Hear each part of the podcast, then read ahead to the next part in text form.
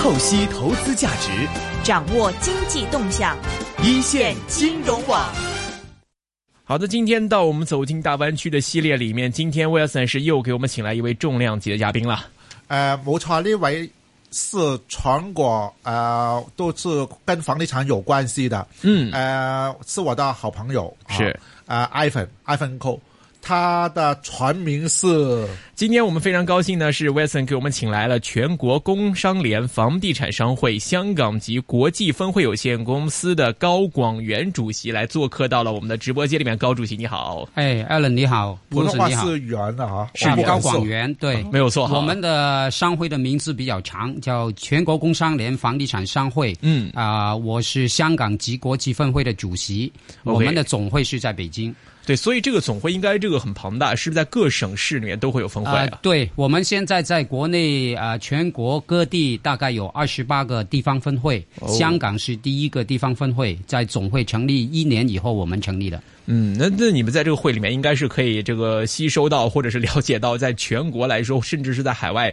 呃，第一手或者是最新的一些行业行情哈。啊，对，呃，我们总会在这方面呢，每天都有很多消啊消息，跟我们的会员呢，都是在国内最大的开发商以及中小型的都有很多，大概有几千个啊会员在国内，我们香港只有三百多个。OK，啊，跟总会比起来，我们小很多。啊，这个也显示到现在呢，国内的房地产市场是全世界最大的房地产市场。嗯，今天感觉很多东西想问啊，还还有了这些房地产的公司在内地的话，都已经往外跑，跑到东南亚，跑到马来西亚。嗯、所以这些如果真正要了解了湾区的一带一路，那湾区有兩個概念呢，我们一定在整个节目已经不是第一天讲了。嗯、灣區我们是讲九个城市，湾区再讲大一点的话，九个省份。湾区还要讲了我们支撑点，撑什么呢、嗯？東南亚、南亚。如果这样理解的话，中国房地产商已经跑到外面了。所以呢，在这些题目上呢，都可以跟 Ivan 等会呢多多聊一下。嗯，哎，事实上呢，阿龙给你回应一下，你说我这个假期去了哪裡？我没去什么地方，但我老婆去了伦敦。嗯哼，但有个感觉，我们跟他聊天的时候呢，好像伦敦房地产这个一带一路的一个终端，也好像很热闹。不完全是香港今年房地产做得很好，好像马来西亚啦，呃，欧洲方面的英国，我不知道还有什么国家。看来是全世界一带一路啦，都好像是二零幺七年的好厉害。呃，我觉得这个现象是真实的，就是很多国家的房地产资产都啊、涨、得很啊、呃、漲了很多。呃，其中一个原因呢，我觉得就是这个量化宽松啊、嗯呃，这几年呢令到资产价格不断的上升，印钞票的结果。对了、嗯，尤其是经济好的地方呢，它比如说亚洲地方呢，它的那个资产价格就上涨的更更厉害。那欧洲那边呢，就前几年它的经济不好，那个。就价啊价格没涨得那么厉害，现在呢可能是最落后，嗯啊。OK，其实这个感觉特别明显，就像刚才这个高主席说的，其实这个大家都说现在这个印钱印完了之后，这个带动资产价格上升，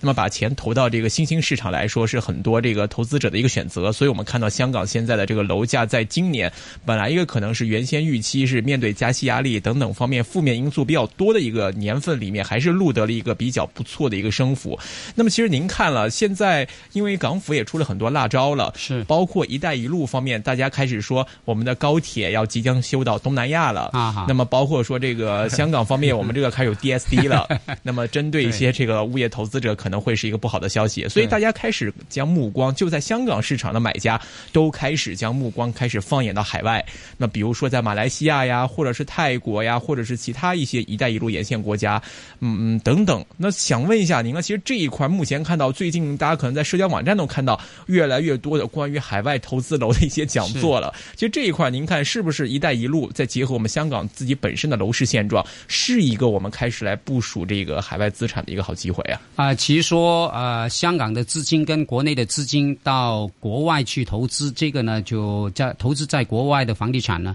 啊、呃，這個已经不是第一年了，就是已经有很多年。但是呢，就因为有“一带一路”、有大湾区，以及中央政府鼓励国内的资金跟企业到海外去投。资去做项目，所以呢，在这个情况之下呢，就加速了这样的往外投资的这个趋势啊、而且呢，今年啊、特别明显，可能呢是因为大家都觉得这个国内的房地产跟香港的房地产已经涨得呃很难接受了，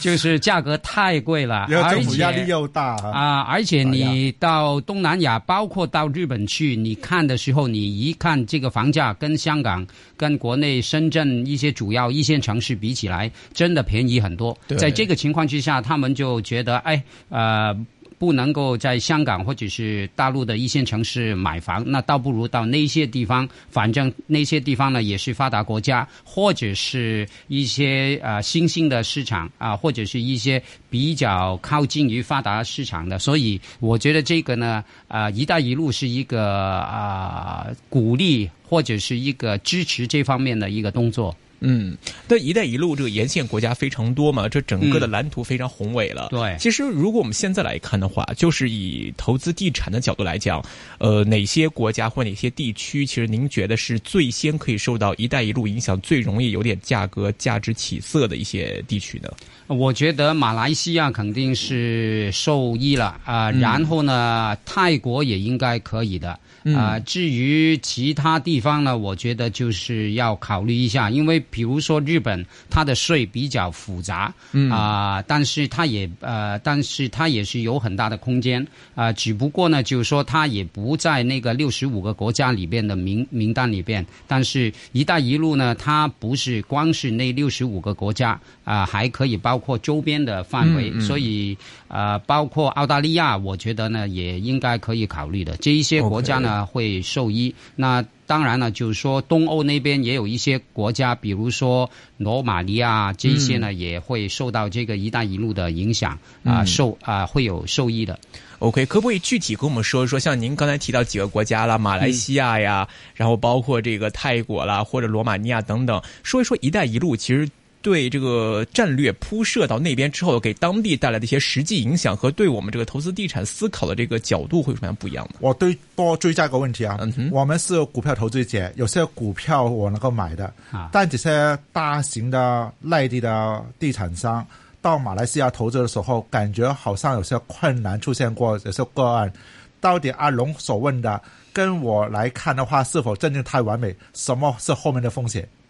呃，其实说啊、这些“一带一路”国家，六十五国国家里边，很多都是发展中国家，甚至于是这一些我们叫 frontier market 啊、就是很前沿的这一些市场。啊、它的风险也相对非常大。啊、政治风险也有。啊、所以呢，我觉得这个呢不是泛泛的所有“一带一路”国家都可以投资的，嗯。啊、最好呢，我觉得呢，东南亚有几个国家是可以考虑的，就刚才讲的马来西亚、泰国啊。啊、以及新加坡就不算了。新加坡我觉得就跟香港非常了非常像啊、而且呢，就是说啊、日本啊、韩国也受到这个北朝鲜的这个影响，所以它也有一些担忧啊。所以我觉得呢，这个呃澳大利亚这一些都可以考虑。如果是欧洲方面呢，除了伦敦啊、就是英国呃。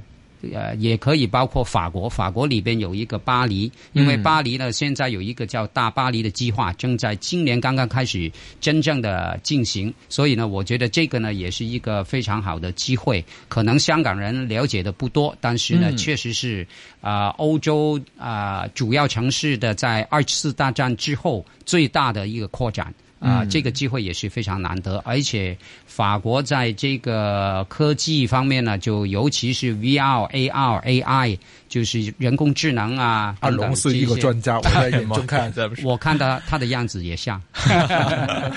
都都都有很啊、很呃先进的一些研究 R N D 呃，而且他们的应用也做得很好，所以法国在这方面呢，可能我们要注意一下。嗯，我们先说这个“一带一路”好了。就“一带一路”，比如说像您刚才提到几个国家，其实这个真正对当地的影响会有哪些呢？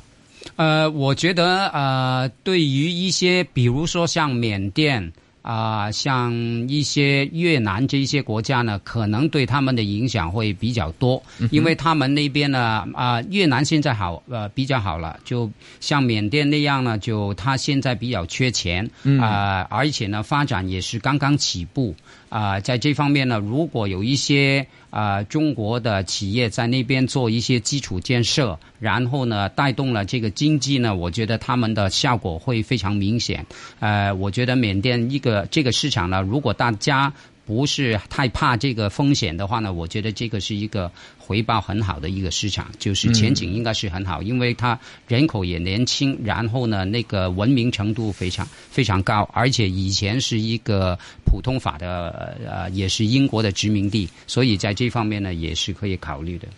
啊。也、等等于东南亚很多地方都很不错啊。嗯，东南亚很多地方都不错，但是也有它的局限性。比如说啊、印尼也是一个非常大的市场，而且过去几年它每年都以百分之。呃，六七左右的一个增长啊、所以呢，呃，印尼也是可以考虑的，但是印尼有一个以往有一个排华，对了，所以这一方面呢，大家也应该要考虑一下。嗯，所以我们在这个相关东南亚国家做选择的话，我们是根据这个铁路基建嘛？因为我记得之前的话，呃，是有比如说像泰国，可能有一些盘它推出来之后，就专门是提就给一些海外投资者来考虑的，因为说将来可能这个中国修的高铁站会在那个位置。那么包括我之前看到马来西亚有推出某某盘，那么这个盘也在这个国内打了很多广告，也是说将来这个“一带一路”的这个高铁一直会修到那边，然后甚至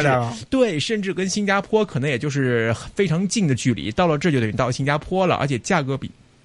比这个新加坡会便宜很多，啊所以这些描图呃蓝图描绘的非常好啊。啊啊，我我们在国内一般来讲叫铁公鸡，就是怎么说铁路、呃公路跟机场啊、哦这三块铁公鸡铁啊。然后呢，其实说呃，我觉得呃，比如说像新加坡跟马来西亚吉隆坡之间，现在正在要修一条高铁啊、这啊、这样呢就带动了整个沿线的沿线的所有的这个呃房地产都会呃有很好的一个升幅啊、这个呢，我觉得这大家可以考虑一下。呃，而当刚才您说的就是关于这个在东南亚国家。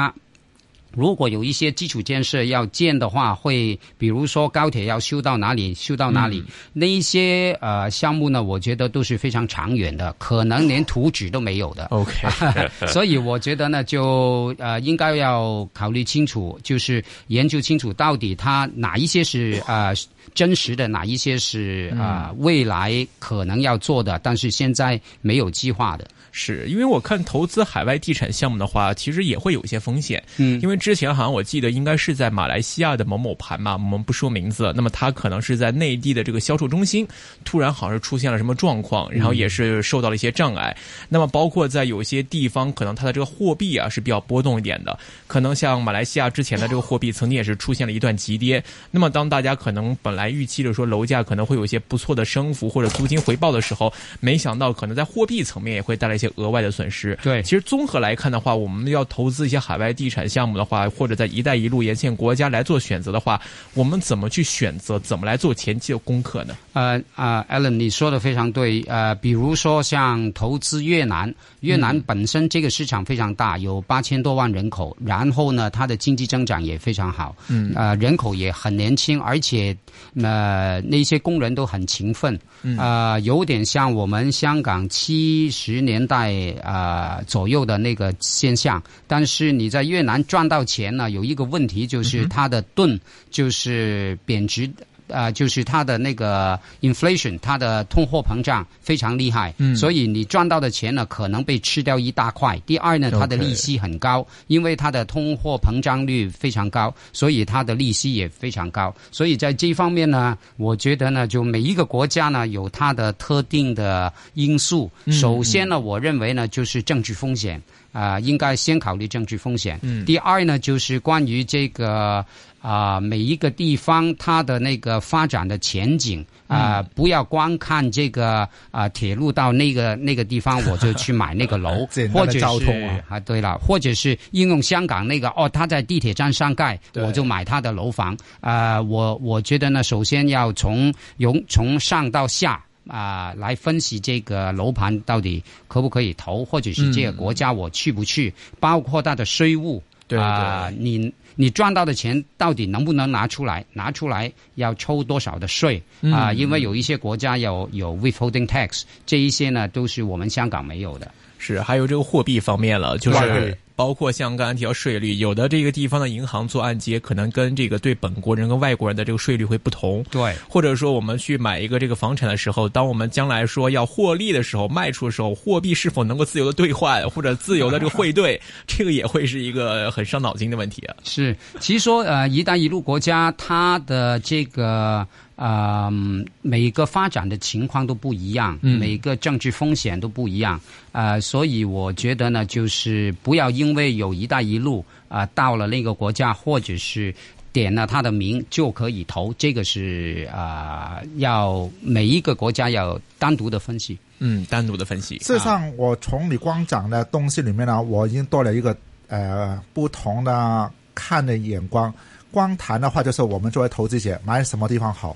事实上，通过 iPhone 你的介绍的话，我感觉到香港的专业人士等于这个湾区里面所讲的，作为支撑点的话，已经很明显。我们的经验、我们的专业，怎么能够通过香港帮助他们把全球的基金带到他们的地方做投资，这是专业吗？然后呢，爱粉的专业是房地产呢，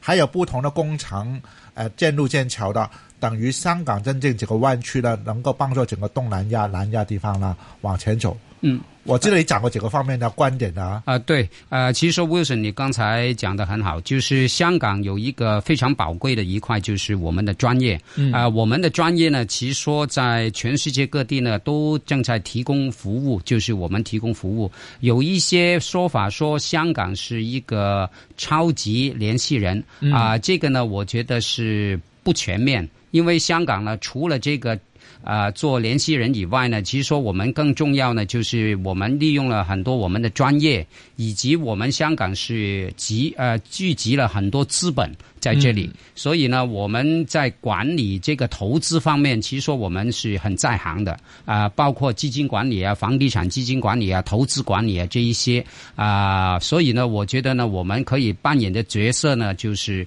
除了找项目啊、替人家找项目以外呢，其实说我们自己找项目、自己投资，或者是找来国内的企业。跟我们共同投资，我们找了项目，然后找他们一起共同投资，或者是我们啊、呃找了项目以后，我们就是去形成一个有限合伙制啊、或者是一个有限公司，然后呢找来投资者，我们来进行管理。这个呢，做一个 GP 呢，我觉得香港呢是绰啊绰绰有余的，我觉得是我会大胆给你做一个问题，也是建议，建议也是问题，能不能把你的想法跟我们特首、跟北京中央提个 建议？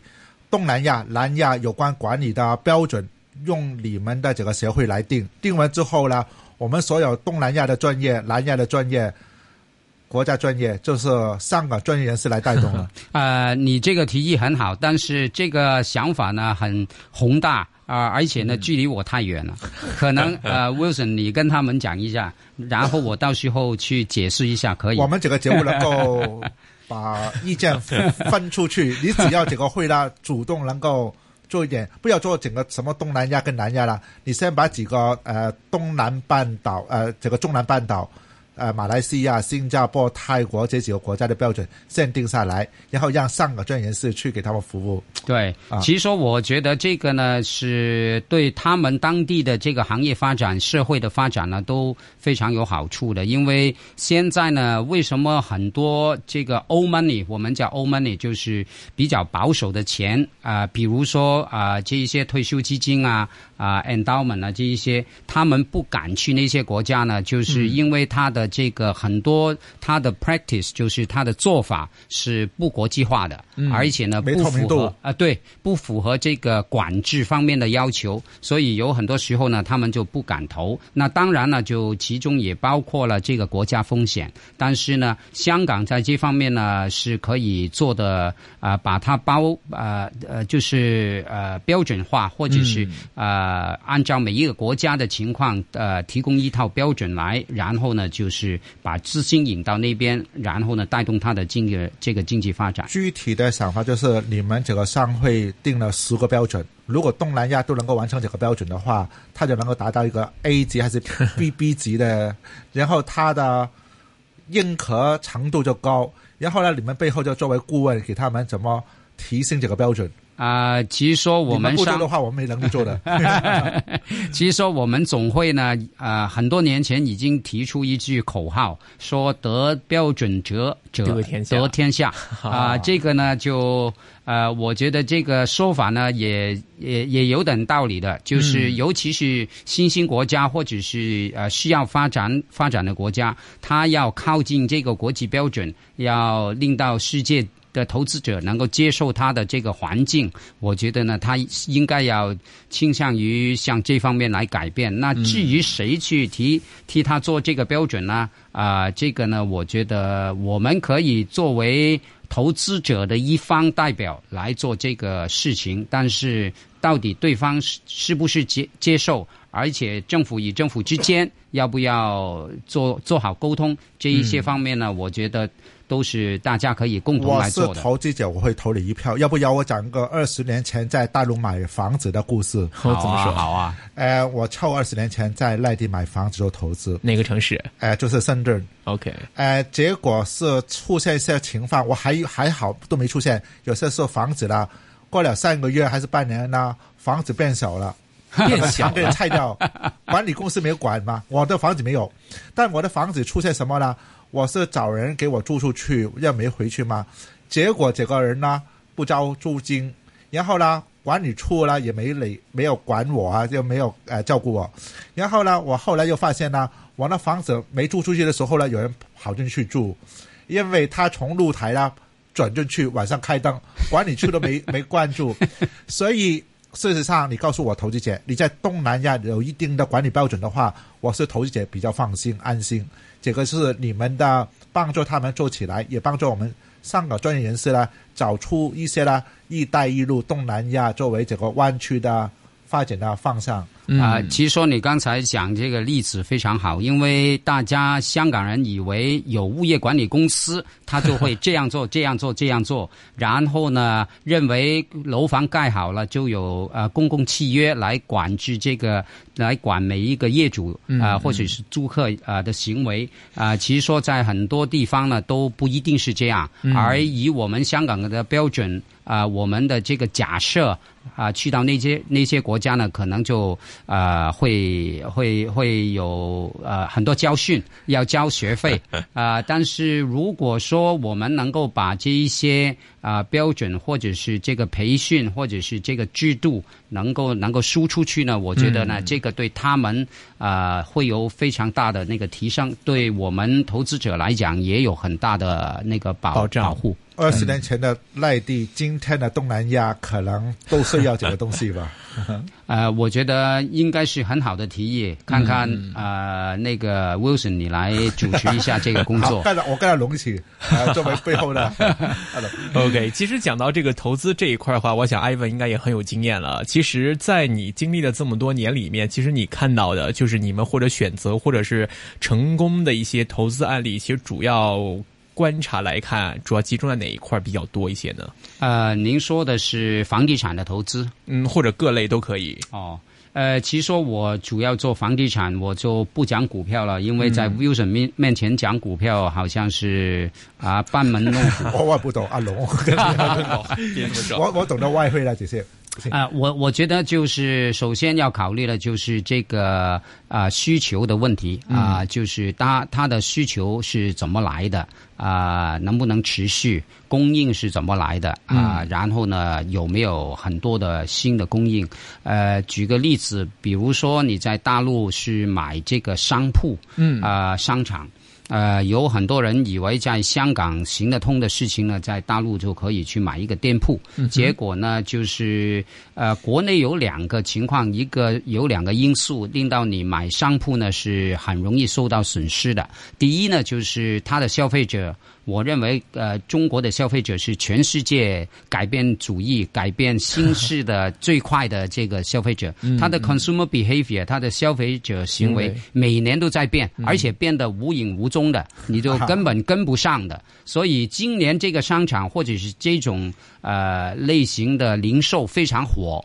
明年后年可能一个客人都没有。啊，第二呢，就是啊，尤其是现在有那个啊电商哈，这个就更更厉害了。第二一个问题呢，就是这个它的城市规划。比如说，你今年看这个五万平米的商场，觉得哎呀很好，很很很雄伟哦。明年后年，他在旁边盖了一个十几万的、二十万的平方米的商场，你都呃预计不到的啊。它的速度也很快，所以呢，就是说它的城市规划以及它的这个城市功能、城市规划，它改变的很快。啊，最最要命的就是这个消费者。呃，改变主义，呃，就是这个他的 loyalty，他的这个忠诚度很低，啊，所以呢，就他们就是经常在追求，尤其是他们到国外去考察、去参观、去旅游，看的越多，回来的改啊改变心思就很快。嗯，像如果同样的类型，比如说在香港话，我们投资一间铺位的话，嗯，那这个投资的回报，无论是租金回报或者价格的这个涨幅，其实都是比较可观的。对。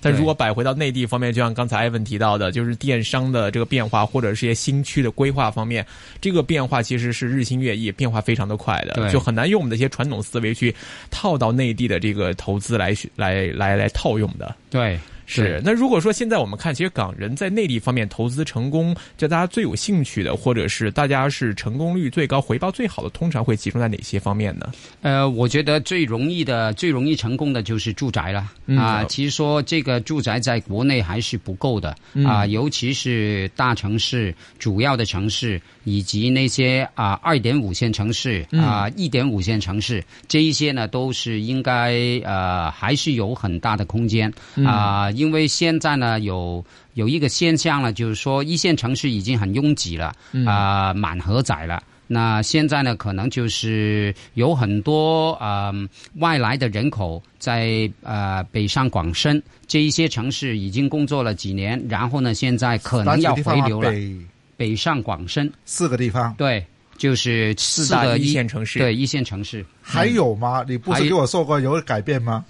对，所以有一些一点五线城市、二点五线城市啊，在这个情况之下呢，他们呃现在有一些会回流到他们的原来的城市，比如说到了北京的工作的人啊，现在回流到重庆，或者是回流到成都，或者是到河南啊，这样呢就把这个他留在那里了，留在原来的家乡。所以呢，在这个情况之下呢，就有这样的变化。话，那我们了解到呢，东北方面呢，就呃有另外一个现象，就是人口的人口流流出了，就是啊，在那边买房子呢，我觉得就要非常注意了，非常小心，因为那个价格是很难很难去呃有升上的。对对对，其实这个很多方面来考虑。首先，我听很多人分析呢，就是说，比如说我们从货币方面来看，就是金钱来看，那么因为这个北上广深，因为就四大一线城市，当大家把资金都集中部署过去的时候，当地楼价就飙升了。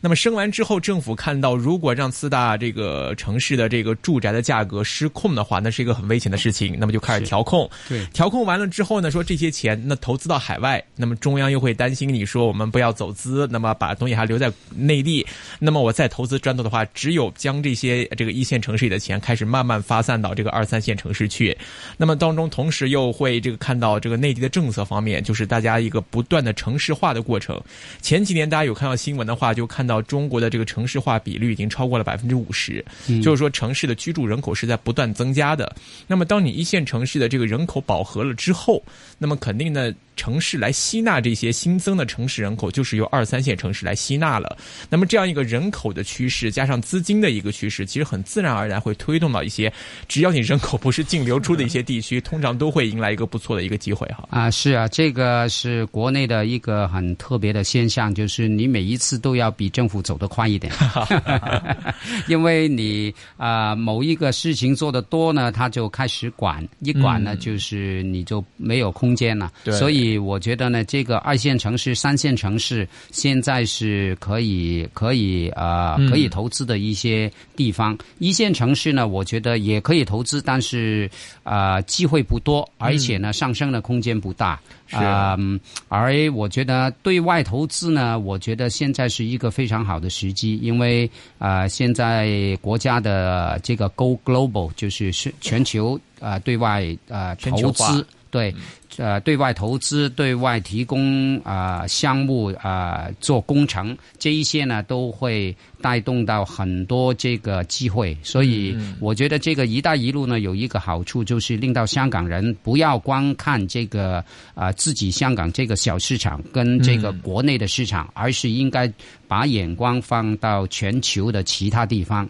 那当然呢，就是欧美，我们已经看了很多年，或者是投资了很多，但是呢，现在应该把眼光再往外扩。是呃，令到我们的未来的发展就非常大。我先问一个今天的新闻刚出来的，等于昨天，呃，我们异地联检呢通了，等于我们坐高铁从九龙就可以往北面，不停到到北京更远的地方。对，如果湾区你光讲到四个城市里面的话，一线的话有广州，有深圳，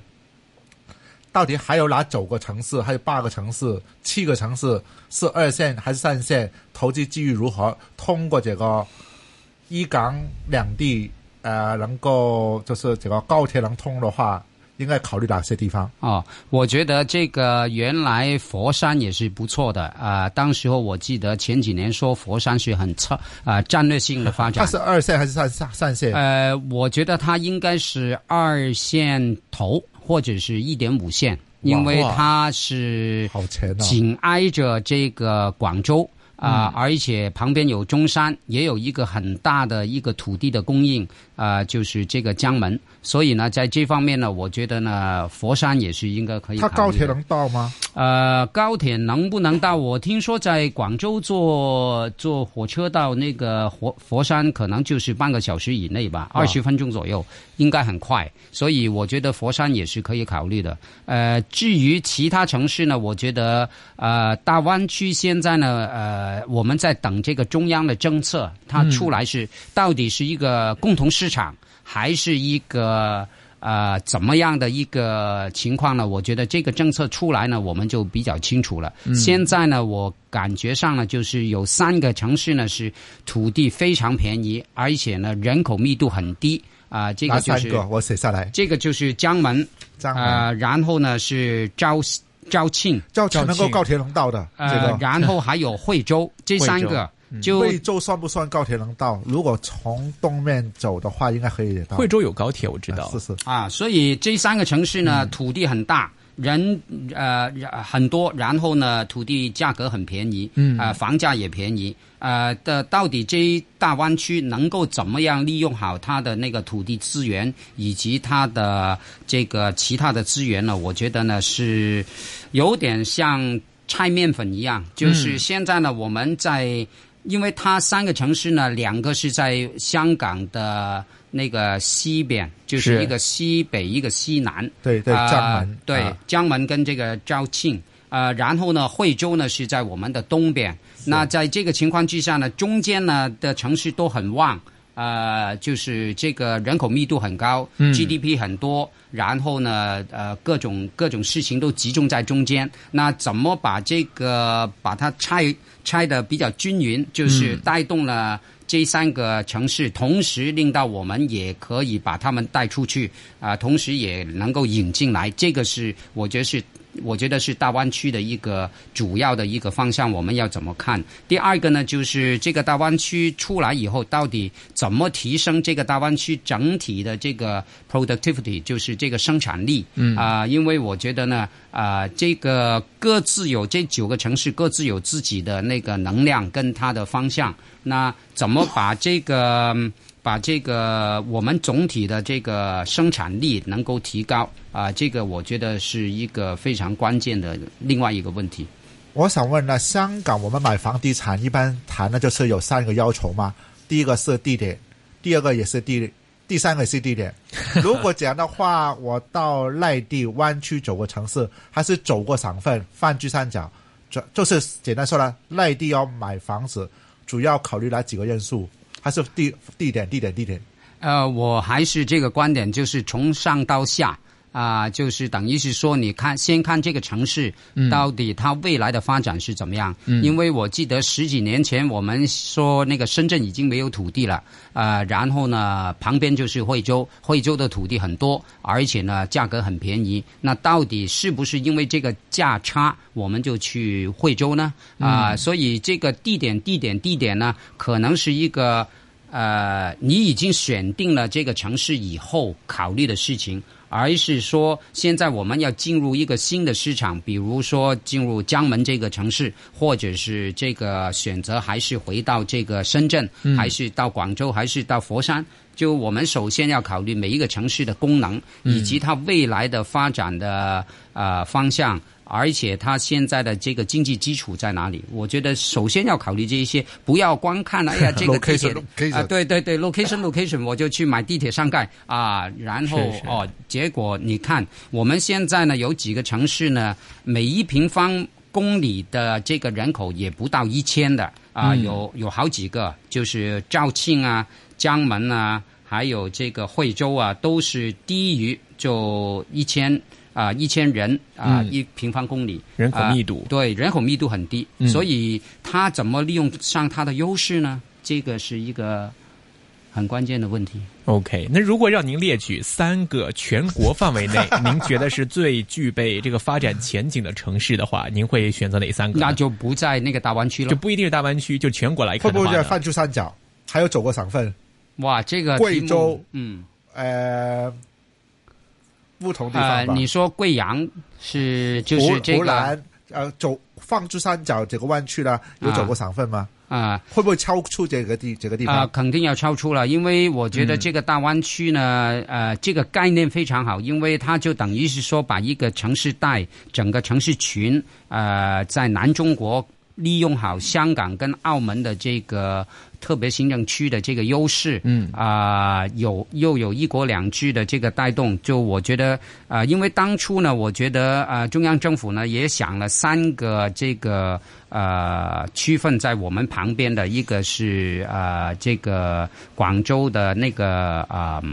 呃叫呃广州的一个地南沙。对南沙南沙，然后呢深圳的前海，还有呃那个珠海的那个行情。那这几个地方呢，当时候呢，我觉得也是想到利用好香港跟澳门的这个优势，但是现在呢，把它更扩大到到九个城市呢，我觉得就呃更好。你就是还没回答阿龙的三个城市啊？啊、这三个城市，我觉得可以考虑珠海是一个，嗯，嗯，然后呢，就北边选一个吧。北边选哪一个好啊？我您看的。嘛，你不是说吗？啊，全中国的北边。全中国的北边就不是在肇庆了，我觉得可能是这个在北京附近的找一个应该天津吗？对天津，天津可能这几年又有点障碍，就是它的发展没有以前那么好。就这个，我我觉得可以在北边找一个呃靠近这个石家庄，对石家庄可以可以考虑，因为它的到时候就直接通了嘛。嗯。啊，然后在上海旁边找一个啊杭州还是？南京，南京，南京也可以啊，南京也可以。南京挺好。嗯我我希望 iPhone 在的话，给我们谈一个我们最近经常在说的东西——十九大。我们十九大对房地产呢，不是已经讲过吗？嗯我不要大家来炒卖房子。如果你是用家可以，到底这个是对我们整体投资者来讲呢，十九大对房地产的影响力有多大？啊、这个十九大它定的就是房子，房子是用来住的，不是用来炒的。这个呢是政府的意愿。呃，我认为中中国的政府呢也那个很有效管制这个整个市场、整个国家，但是这个市场。呃，到底会不会完全按照政府的这个意愿来做？嗯，他们的行为呢？我觉得这个倒不一定。啊、所以我觉得呢，就光是这样说，呃，有什么政策配套来做这个事情，而且这个力度有多大，能够持续多久，这个还得要看。呃，我们只知道政府的意愿是这样，呃，但是市场往往跟政府的行为不一定呃完全按照政府的、呃意愿来做的。OK，呃其实在香港是很明显的，你是压压压压辣椒出了那么多，还是更辣，这个房地产更辣。是，那其实我们再反过来看了，因为呃，刚才我们谈了很多，就是香港人如果我们去到内地投资的话，有哪些可以选择？那反过来看，如果内地的一些资金也好，或者是人也好，如果到香港来投资，就以您的观察，大家的兴趣最多集中在哪一块呢？啊，哇！现在香港是所有物业类型都缺，可可能是可以投资地产，那可能也可以是商铺，那么也可能是一些股票方各方面，因为港股通啊，今年是深港通、沪港通也都相继也都通了。那么这个地产方面投资，我们也看到地产商也开始来投资了，那包括一些物业投资者也开始来香港买楼了。其实您来看的话，哪一块总体来看吸引力比较大，或者原因什么的？啊还有九龙那个新区是涨得好厉害，呃，我觉得是两个方面是最好的，一个是投资写字楼，第二呢、哦是投资开发项目。啊、投资写字楼为什么好呢？因为现在呢，因为有这个呃呃全球化的这个号召，就是中央政府啊、鼓励对外投资出去，走出去出去。嗯啊、第二个呢是“一带一路”，第三个是大湾区，这一些呢全部用上香港的长处，所以我们现在看到很多央企、大国企以及呃私营企业，现在在香港不断的设办事处，不断的买这个写字楼是啊、是而我觉得这个只是刚刚开始。还没有呃，还没有到最高峰的时候，所以呢，我觉得往后到香港来设企业、招人啊、设设立办事处啊、要扩大他对外的这个业务，我觉得香港是首选的啊、所以写字楼的投资肯定是没问题的。尤其是甲级写字楼了。哎呀，我觉得什么级都可以啦。哇啊，所以因为他们现在来的可能做金融的，就是集中在中环，但是是做其他行业的很多。啊、而且它增加它的功能，以往只有一个经理、一个秘书在这里，上市公司都是这样。嗯但是现在呢，就是增加很多不同的功能。我同意，因为我们不是在金融方面经常说了，希望不同企业来到香港做企业财中心嘛，让不同的企业来到香港建立一个总部。看来中央也支持这样，所以他们来香港买房子、投资写字楼、住用写字楼的，一定很大需求吧？对啊，很大需求。第二个呢，就是在香港搞一个开发项目，嗯我觉得开发项目在香港是可以做的，而且呃利润应该是非常好的。所以现在我们也看到很多越来越多的内地的一些开发商开始来进入到香港市场了吧？啊、对，因为呃，他们觉得呃，有很多呃国内开发商觉得香港市场虽然非常小，嗯。但是它的呃啊、很明确，这个市场透明度很高，嗯。而且银行的系统对于这个房地产项目的 开发项目呃的支持是比较高的。对，比较高的，而且很稳定的，每年就不需要续贷的，就是一一一借给你就是就是到那个完成为止。是是啊、第三个呢，就是他们非常希望在香港有个项目可以作为这个品牌对品牌。OK，明白。今天非常精彩的一个分享啊，非常高兴我们请到全国工商联房地产商会香港及国际分会有限公司主席高广元 Ivan 的做客。